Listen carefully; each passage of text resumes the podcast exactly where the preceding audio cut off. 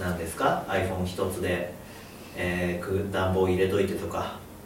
あ掃除機が動いてとかあね電子レンジが動いてとかあ炊飯器のスイッチが入ってとか炊飯器はいまだに予約でできますけど、うん、炊けてるとか炊けてないとかっていうの分かったりとかいうことがあできるようになりますけどあの僕は、えー、少なからずそれを選ばない人たちがいると思うんですよ。できるけどでもなんで今あのソロキャンプとかが流行ってるかっていうとね人間面倒くせえことをしたいんです。基本的に。でなんで僕らみたいな人間が筋トレをやるか。そして今筋トレが流行っているかっていうと、まあ、今や筋トレは流行りではなくスタンダードにななってきてますけどあの面倒くせえことがしたいんですよ。で人間関係って基本的に面倒くさいんですね。あの他人の気持ちなんて分かんないじゃないですか。他人の気持ち分かんないけどでもその人と一緒にいるっていうことを選ぶわけですよ。彼氏彼女とかあ夫婦だとかっていうのは。分かんないから分かろうとする。面倒くさいからやろうとする。うん。うん。いろんなあのハンドメイドみたいなことだって別にしなくたっていいんですよ。売ってるから。さすがに iPhone は作れないけどセーターぐらいだったら作れるみたいなさ。それをわざわざ習うっていうさ。で、えー、人間が太古の昔からやってきたことってえー、いかに楽に生きるかっていうことを考えて、えー、産業革命っていうのが起こったり、えー、してきてるわけなんですけどえー、狩猟と採集っていうので生きてた時代がねあってうん狩猟と採集って面倒くさいので、えー、僕らの見える管理できるここで食べ物が取れたらいいじゃないかってことで農耕っていうのが始まったんだけど農耕の方が面倒くさかったっていうのが実際その人類史を見てみるとねあのサピエンス全史ってやつには書いてありますけど農耕の方が実は面倒くさかったっていうのがあるわけですよ。なぜじゃあその農耕を捨てなかったかっていうと、まあ、人口が増えるっていうのもあるんだけど面倒くさいからなんですね。結局面倒くさいことをしたいんですよ人間は。うん。だってあの人間のその遺伝子っていうもののプログラムの中に、えー、子供を作って育てるっていうことがありますけど最高に面倒くさいじゃないですかだって。このこの子は目を離したら死んでしまうっていう状態のこう生き物、まあ、あえて生き物って言いますけど目の前にいると。よくわからない。この人は言葉も通じないしよくわからないっていうこの目の前にいる小さな命に対して何をしたらいいかもわからないって超面倒くさいと思うわけ、うんね、でも基本的にそれが大好きなんですよね。大好きなので子供を育てるってことができるわけ、うん、それが人間の基本的なその脳の中のプログラムに入ってるので多分面倒くさいことの方がきなんですよ。じゃあ今の話でその前に私がちょっと話した、うん、その面倒くさいこと本来は、うん、今だったら簡単にあ AI ができるようなこと、うん、で人間にとってみたら面倒くさい。からこそこう、あシステム化されてシステムが発達してきちゃったわけじゃない、うん、掃除をするもそうだし洗濯するもそうだし、まあね、昔はそれこそ手でやってたのがあのになってったしそれで唯一に人間ができるようなことも唯一ではないなまだ今のところできるはずだったことも今どんどんどんどん機械化された時に、うん、じゃあその面倒くさいけれども人間ができることのレベルって言ったら変だけれどもそれがマックスの人たちにとってみれば大人はまだ自分たちに何かできることがあるだろうと今考えてんじゃん。自分だけにできる仕事をしようとか人間らしい仕事をしようとかしてるけど、私子供を忘れてるんだなと思ったの。いやあのね違うんだよ。あのー、違うの。今はその IoT っていうものの過渡期なの。過渡期だから例えば、えー、洗濯機が登場する前洗濯物をやる、うん、えー、自動湯沸かし器っていうのが登場する前お風呂を沸かす、えー、ご飯を炊くっていうことも子供がやってた仕事だったりするわけ、うん、こうかまどに向かってフーフーってやってやる。っていうのはじゃあそれが存在しなくなった現代はできるものがじゃあそのなん電気をつけるとか鍵を閉めるとか窓を開けるとかっていうことが子供にとってできることってなってるだけであってそれがじゃあ IoT によって奪われた場合また別の子供ができるレベルのものっていうのがあるから。でも現状さ？今は過渡期なのであのそう感じるのもしょうがない。狭間にいるみたいな、うん、できるやれるやる人もいればやらない人もいる。そう。家庭として、うん、でも今全ての家庭ほぼ全ての家庭で風呂を沸かすっていう作業は必要なくなったわけじゃん、うん、でその過渡期に行った時、うん、楽になったって思う子もいれば仕事場が奪われたって思う子もいるだろうし、うん、そうなってるだけなんだよ。だからでももう一つそこってそれだけのことじゃないじゃん。仕事じゃなくて、うん、その間にあるかコミュニケーションってあるじゃん、うん、お風呂洗って分かったみたいな、たったそれだけのことだけどリアルのコミュニケーションしてるわけじゃない、私そこじゃないのかなと思って。話しかけてくれないんだって親が。それは親の問題。あのー、やることがあるかないかの問題ではなくてそれはもうその親自身。例えばえっ、ー、とやらなくていいってなったことがいっぱいあるとするじゃない、うん、えーと、じゃあそのお風呂を沸かすっていう作業をしなくなった時代に生きてた子供たちは、えーと、その分だけ時間ができる。でしょ？お風呂沸くの待ってればいいだけ。その時に親と一緒に遊ぶ時間ができるわけじゃん。キャッチボールしてていいわけだしドンジャラしてていいわけだしトランプやってていいわけだ。でしょ？だからそこをその選択しない親に責任があるだけであって。で何が増えたか分かる？勉強する時間。だから勉強する必要はないじゃん。え勉強をする時間っていうのが本当は必要ないんだよ。その。そそれはなんつうの？その勉強する時間って子供がだよ。そう分かるよ。宿題をやるとかね、うん、旧世代において必要なんであって、はい。でその旧世代の価値観を引き継いでしまってるわけなんだよ、もっともっとそれこそあの紙いっぱい使うようなことをやんなきゃいけないとか、計算とか、うん、本当はいらないのに本当は計算機わかんねそのだってなんつうの別にその学校の勉強がいらないとは思わないよ。だけどそのわずかな時間でもいらなくなってるわけじゃん。人間はじゃあそのねその2000年前とかって何してたかっていうともう暇だから哲学とかし始めたわけじゃん。暇だからいろんな遊びが生まれた、ね、そうプラトンのプラトンだとかアリストテレスだとか暇だから哲学とかし始めたし空見てたらああ星がいっぱいあんなっつって星座とか作ったわけじゃん、うん、だから本当はそういうものを埋めるってことか。そうだからうん、本来何をしたいかっていうとそのクリエイティブみたいなことが空いた時間でできるはずなんだよ。だけど時間が空いてるということに対してまあ何を感じるのか分かんない。罪悪感みたいなのを感じるのかもったいないって思うのか分かんないけどそれを埋めたがるんだよ。で、えー、と前にもなんか違う音声とかでも話したかもしれないけどその埋める必要ないんだよ。空白の時間が必要なの。うん。ぼーっとする時間みたいなのが脳にとって必要なの、うん、あの例えば音楽学校超優秀な音楽学校の子たちが、えー、レベルがすごく高くなる子たちのデータを取ってみると朝起きてすぐ練習するっ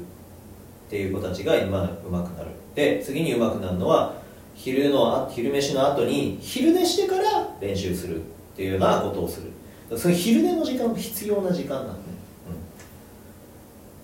だ脳が一回こう空白の状態になるとかいう時間が絶対必要。で昼飯食った、えー、すぐじゃあ練習しろ。って言っても多分その子たちはうまくならなくて。うん。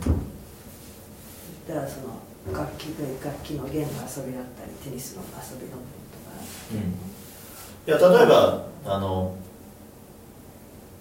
うんと練習しかしないっていうスポーツのチームがあったとすんじゃん、まあ、いわゆる決まりきった練習しかしないっていうスポーツのチームと遊びを考えながらやる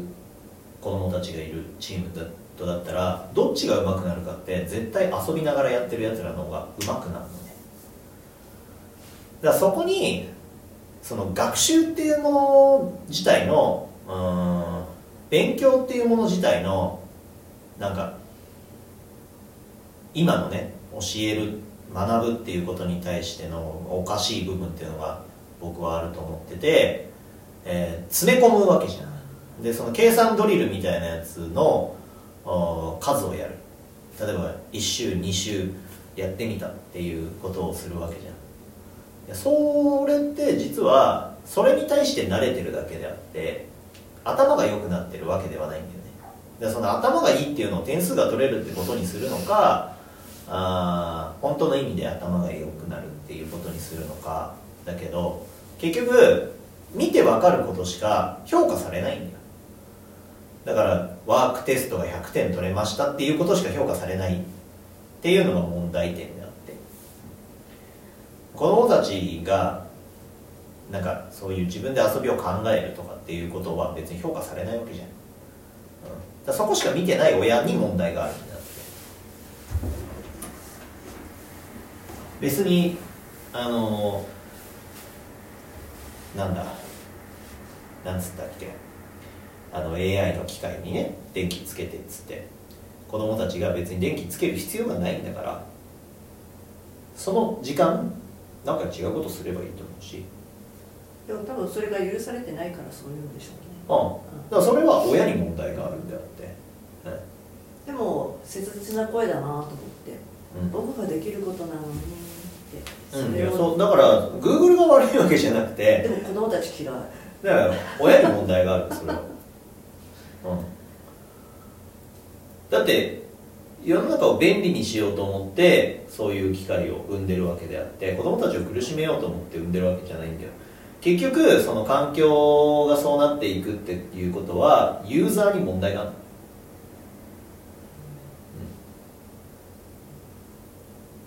全てそうだよだって。じゃあダイナマイトを作りましたっつって、うん、使う側に問題がある。素晴らしい包丁を作りましたっつってもこの包丁は美味しい料理を作ることもできるし人を刺すこともできるわけで。うん。なんかちゃんと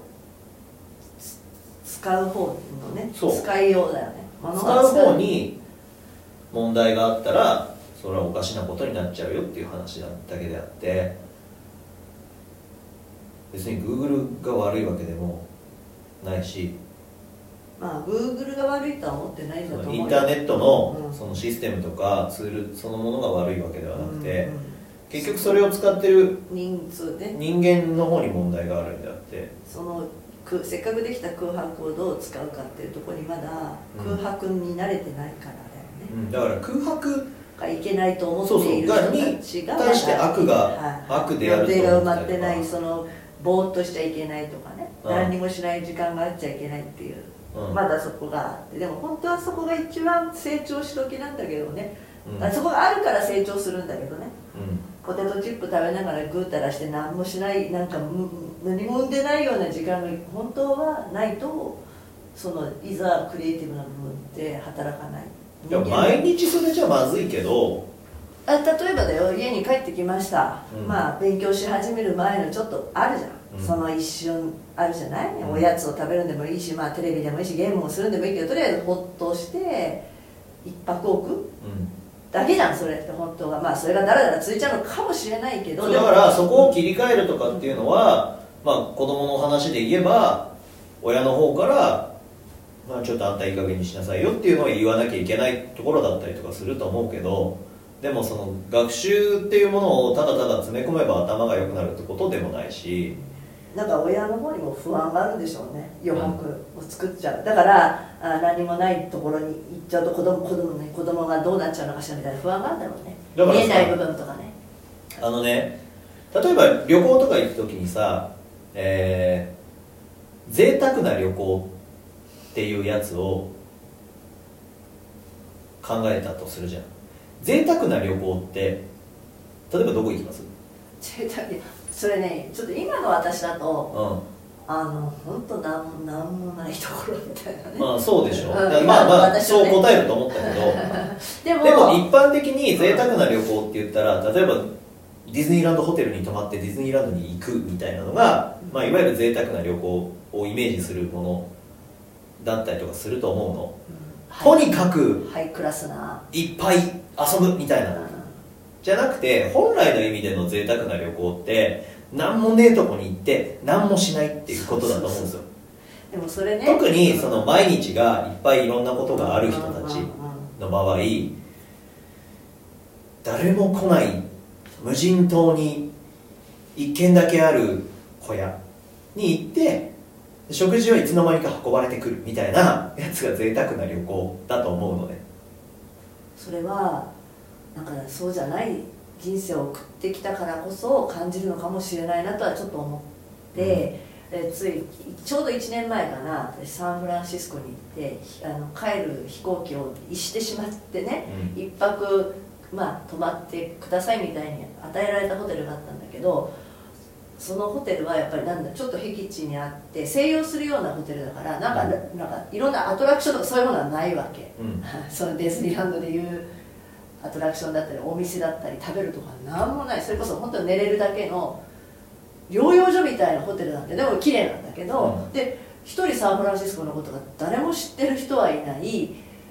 たただただホテルの人だってそれ、まあ、何も干渉しない。で出たら危ないじゃないですか。何もないとこだしさ、うん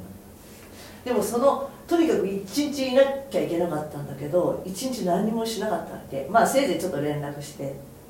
でその時ほど私はこんな贅沢な時間はないなって思った。まあ普通に日本でまあお仕事してればさお仕事があるじゃない。だしお母さんだったらお母さんの仕事もあるしねえー、家族がいれば家族とのこう時間みたいなやつもあるわけでとにかく一人になる時間っていうのがない。大体みんな。うん。でずっと一人ぼっちの人はまた話は違ってくるけど、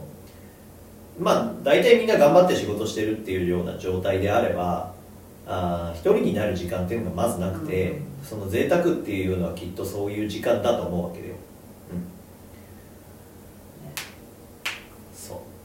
30年前の自分の新婚旅行を考えるとさせっかくオーストラリアに行ったんだからっていうかも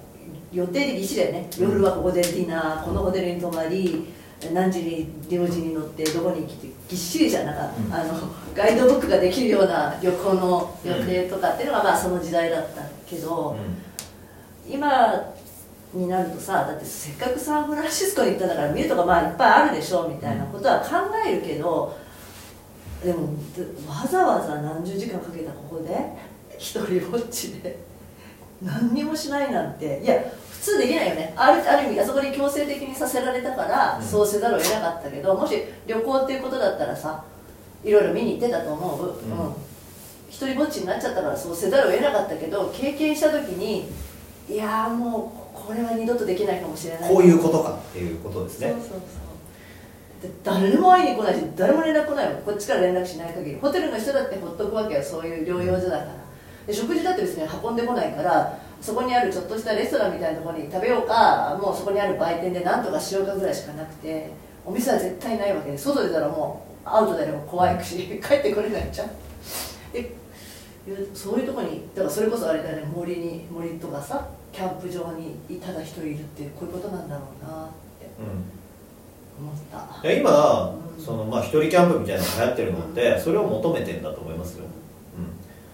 じゃあその時代性とマッチしなかったら流行らないんですよものは、うん、で今その某芸人さんが一人キャンプの YouTube とかをやって流行るっていうのは絶対そういう皆さんの中に潜在意識としてあるんですそれってで空白自体が怖いんです。みんな、うん。でもそこに今だからその一人キャンプするんだってお金はかからないわけじゃないじゃない？その森を買うなり分かんないけどキャンプ場に行くまでとかさ、まあ、その人はおか森買ってる。からね山買ってるから。でもなんだかんださキャンプするにはさそれなりのあの、まあ、装備品いるからねある意味そこはお金かけてるじゃん、うん、そういう時にお金かけるようになってきたんだなと思って。さ、うん、一見さ質素じゃんそこで作るご飯とかさ、うん、そこで飲む水とかさなんか森で取ってきたものを何とかするとかって一見質素だけどそうそうじゃない？その質素さが贅沢なんだよねっていう時代になってきて、都会に来ればいくらでもお金払わなくお金払わなくても今買えたりするじゃん。ピッとかで。持ってきて現金がね。うん、お金もいらないしその行為しなくても持ってきてくれるわけじゃん。ピッと押すだけでウーバーイーツが持ってきてくれる。とか、うん、うん、あえて自分で一から火を起こすっていうのは本当にそれはラグジュアリーなの逆逆に贅沢なんだと思うよ。だから、戻すと、うん、人間はそもそも面倒くさいことが好きなんですよ。だって犬とか飼うわけじゃん。だって面倒くさいよ。だって犬飼って猫飼ってとかさ。気にすることいっぱいあるしね。あその魚をね飼ってとかさ。とにかくそういう面倒くさいことがみんな好きなんですよ本来。でその面倒くさいことを自分の好きな面倒くさいことをするためにやらなくていいことをやらないようにしていくっていうのが人間がこう考えてることだからまあ普通に言っちゃったらそれ趣味って言ったらそこまでだけどね、うん、趣味の質が変わってきたっていう感じかもしれない、うん。だからわざわざ筋トレとかするんだし、うん、と思うわけ。そうそういえば話は違うけど私今なんかピアノのピアノ売っちゃってねちょっとしたピアノの演奏会に出るもんだから、うん、あ2回ぐらいあのレンタルのピアノの部屋があるの意そのそういう人のためとかさ今レッスンも教室を持つというよりもそれもルームもシェアだから、行ったんだよね。結構ねいっぱい使ってる人いるのピアノの部屋ピアノなんていうのそのピアノ練習場。ああとかねでそこ行くと三味線の音が聞こえたりするの。だからシェアリングエコノミーっていうね時代なんですよ。でそこになんだろう。まあピアノ子供とか習うのは分かる。結構おばちゃんたちがいる。私より上の人たちがピアノを習う。それはまだ拙いわけね。すごい上手な人の音は聞こえてこない。うん、そんなのね昔からおばちゃんたちがプールに来て泳ぎを習うとかっていうのがもう昔からありますから結局その時できなかったものっていうのを後で取り返そうとするっていうのはもういつの時代でも起こるわけですよ。それがまあ時代が変わって教えてくれる人たちがいっぱい多種多様なものを教えてくれるようになったんででしかもそういう場所も増えてるもんだから選ぶ側に選択肢ができたってことですね。カジュアルに習えるだから昔はプールぐらいしか習うものがなかった。ですよ。それこそ10年前とかはプールぐらいしか習うものがなかった、シェアリングエコノミーの時代ではなかったからまあ、そうそうだよね。なんかどうもそうじゃん。華道にしろ茶道にしろ三味線とか日本の伝統的な、うん、そういうものでもそういうそういうなんなんとかセンターでね個々に教われるとかさ。カジュアルにね習い事ができなかったよ。その昔、ね。うん、ピアノだってさピアノやってるとからピアノまず家に持たなきゃいけないのがあったから、うん、ぜぜそれこそその時代の贅沢な習い事よ。ピアノやってるとお嬢様って言われるじゃないですか。あでもそそうじゃなくなってきた、うん、でピアノの先生も探せばこんなにいっぱいいるっていうのが時代でああある意味それで時代変わったなと思った。うん、だからそのいろんな意味で、この2020年っていう時代でいろいろ変わってきてる。2010年代から2020年ってなった時にもうぐるっと変わってるし。でまあまた戻りますけど結局みんな面倒くさいことしたいんです。だってピアノ弾くって面倒くさいでしょ。楽譜読まなきゃいけない。手動かさなきゃいけない。で自分の思った通りの音が出るわけでもない。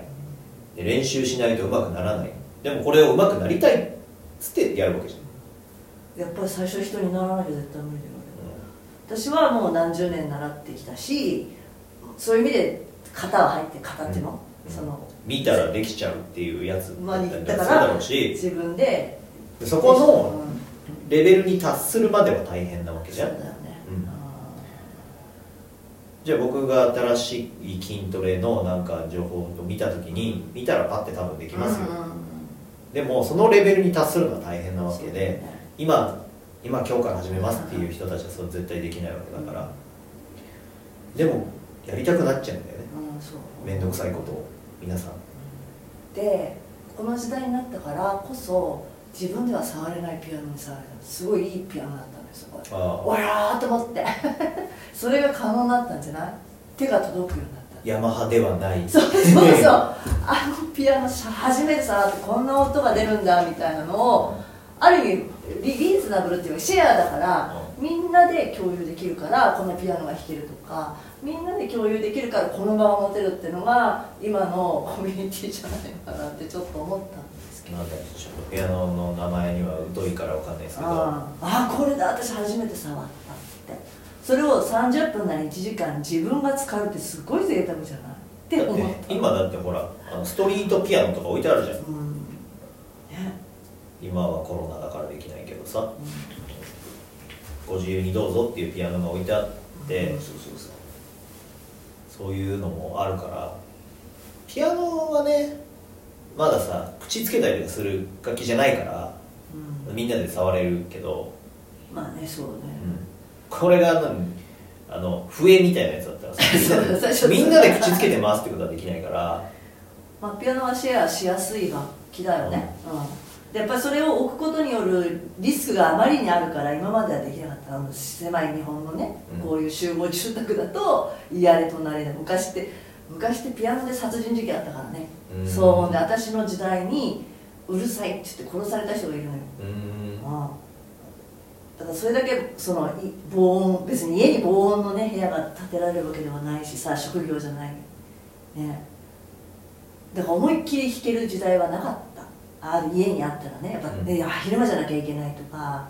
それこそね電子ピアノでヘッドホンそうそう。やっぱりねそれはほん本当の音じゃないんだよ。ピアノって重さとかね全部人間と一体化した時にいい音が出るんじゃない。その加減もできないのじゃない全部やらないと。そそれこそ筋トレと一緒で限界を知らないとこの手っていうのは自分の基準がまだ作れないじゃん。なんかそんなことを感じました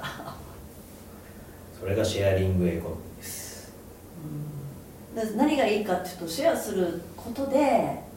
自分一人だと手に、えー、届かないことが、まあ、ネットの力を介してだよね今だったら。あできるようになったら本当はいい時代でそうですよ。本物それこそ本物と出会えるあのですねあの時代の流れっていうのは、よくしかなんないんですよ、うん、悪くなるはずないんです、うんただ昔の方が良かったなってみんな思ってるだけであの時代そのものはどんどんどんどん良くなってって例えば道路だってあの高速道路とかめちゃくちゃ増えてますから20年30年の間に。えー、今までなかった道ができるようになったりとか、うん、じゃあ制度とかも良くはなっていくんですよ。だから。いやでもってことはまあここからちょっと切るとしてさ、うん、でもそそれだからこそその人がここまでたどり着いたんだよね。まあね、はあ、言ったら本物に どこからでも出会えるってことだよね、まあ、探せばね。うん、でも探してだから探してる人がいるっていうことと、うん、いるんだったら本当思ったからじゃあその人が探しやすいようにするのもしなきゃいけないなと思ったし、うん。これだけ人間がいればそういう人もいるんだ。いるよ。だからあのこのインターネットビジネスっていうものでマーケティングっていうのを考えた時に一人いればいいってずっと言われてそれはもう何十何何十年も経ってない。十何年ずっと言われてる。2000年代の初頭からインターネットビジネスっていうものをやるってなった時に一人の人に向けて書けってずっと言われてる、ね、自分の観光だとさやっぱほらね長倉さんだったりとかは、ね、あの辺にすごいお金かけたけどまず行ったらほらあこういう人がいるんだと思ってから一回会うじゃん。それこそ、そのあななんていうの？ファ何？バックエンドの前なんていうの？そのフロント。フロント。必ず行くじゃん、うん、でやっぱそこで感じたからしか私は行けない行けない方だしだから無料セミナーなり5000円1万円なりのセミナーなりで信用に足る人である。から払ったじゃんその、うん、すごいお金をさみんなにさ。だけれども、うんうん、でもそういう人だから、うん、そういう人たちはその僕らがきちんと映像を作って信用に足ると思ったから、それだけの額のものを払ってるんであって。で僕だってその養成塾に入る前、本人に会ったか、まあ、セミナーかなんか行った、で、まあ、30万近いお金を払った、うん、から。いるんだと。いる。んだと思ったのとだからこそ信用が大事、うん、ってとこだよね、うん、だから積み重ねていくしかないからそれは。でもそれこそ SP で言ってたさ。一貫性ですよ。SP はどっちにしてもあり方だって、うん、あのテクニックじゃないってずっと言ってたのはまあ間違い間違いじゃないっていうか本当。